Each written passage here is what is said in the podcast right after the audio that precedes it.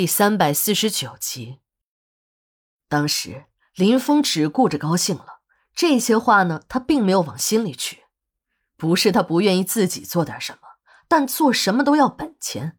可他自己呀，是一分钱都没有，家里更是拿不出钱来。即便有再好的机会，自己也没有可能去做的。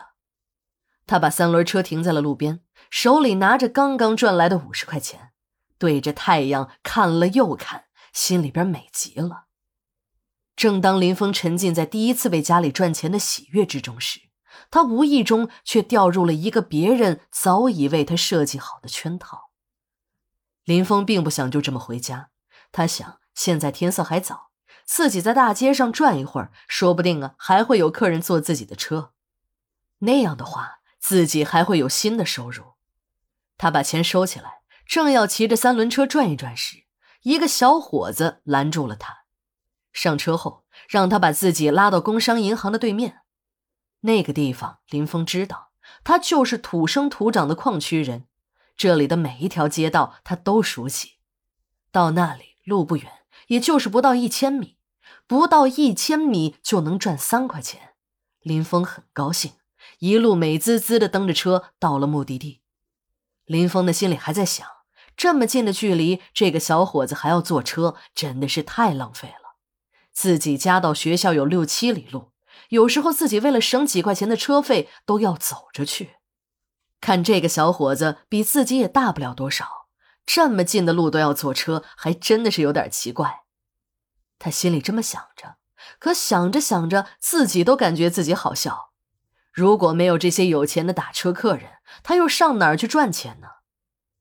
下了车，小伙子交给林峰五块钱，林峰找给了他两块。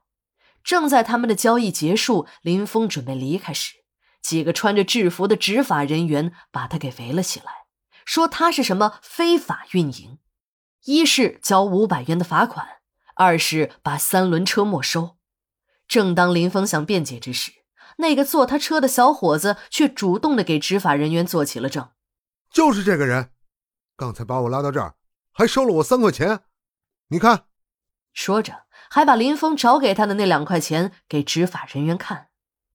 林峰压根儿就不知道什么叫非法运营，他和执法人员说自己是替父亲上街蹬车，可那些人根本不听，坚持着刚才的处理决定，一是交罚款，二是扣三轮车。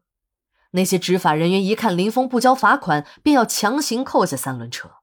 林峰死死地抓住三轮车，和几个执法人员争夺了起来。围观的人越来越多，大家都一边倒的为林峰说好话。那几个执法人员还振振有词：“这小子非法运营，破坏了运输市场秩序，现在被抓了现行。”围观的人都知道。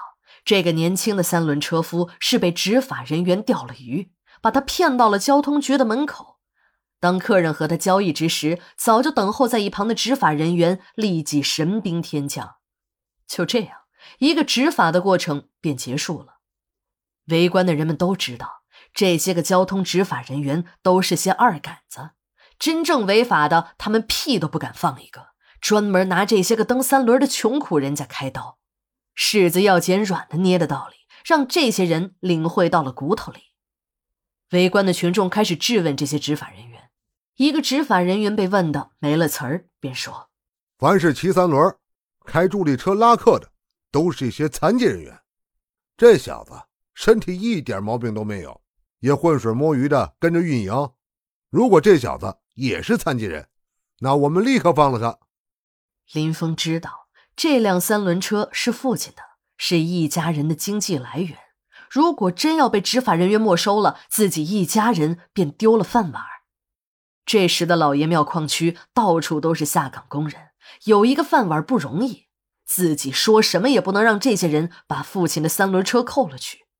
当林峰听那个执法人员说，如果自己是残疾人，就可以不用没收三轮车。他的头脑一热，顺手抄起了车子上的一根钢管。空气立即紧张了起来。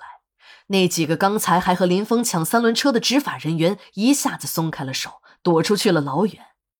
林峰的眼睛变得血红，他的一只脚踩在车上，一只手把那节钢管高高的举起。交通局一楼的运政大厅里，一群穿着制服的工作人员从里面涌了出来。大家还以为林峰要用手中的钢管袭击那几个执法人员，都为这个暴怒的年轻人捏了一把汗。但是，令所有人都没有想到的是，林峰在大喊了一声后，那节钢管却落在了自己的腿上。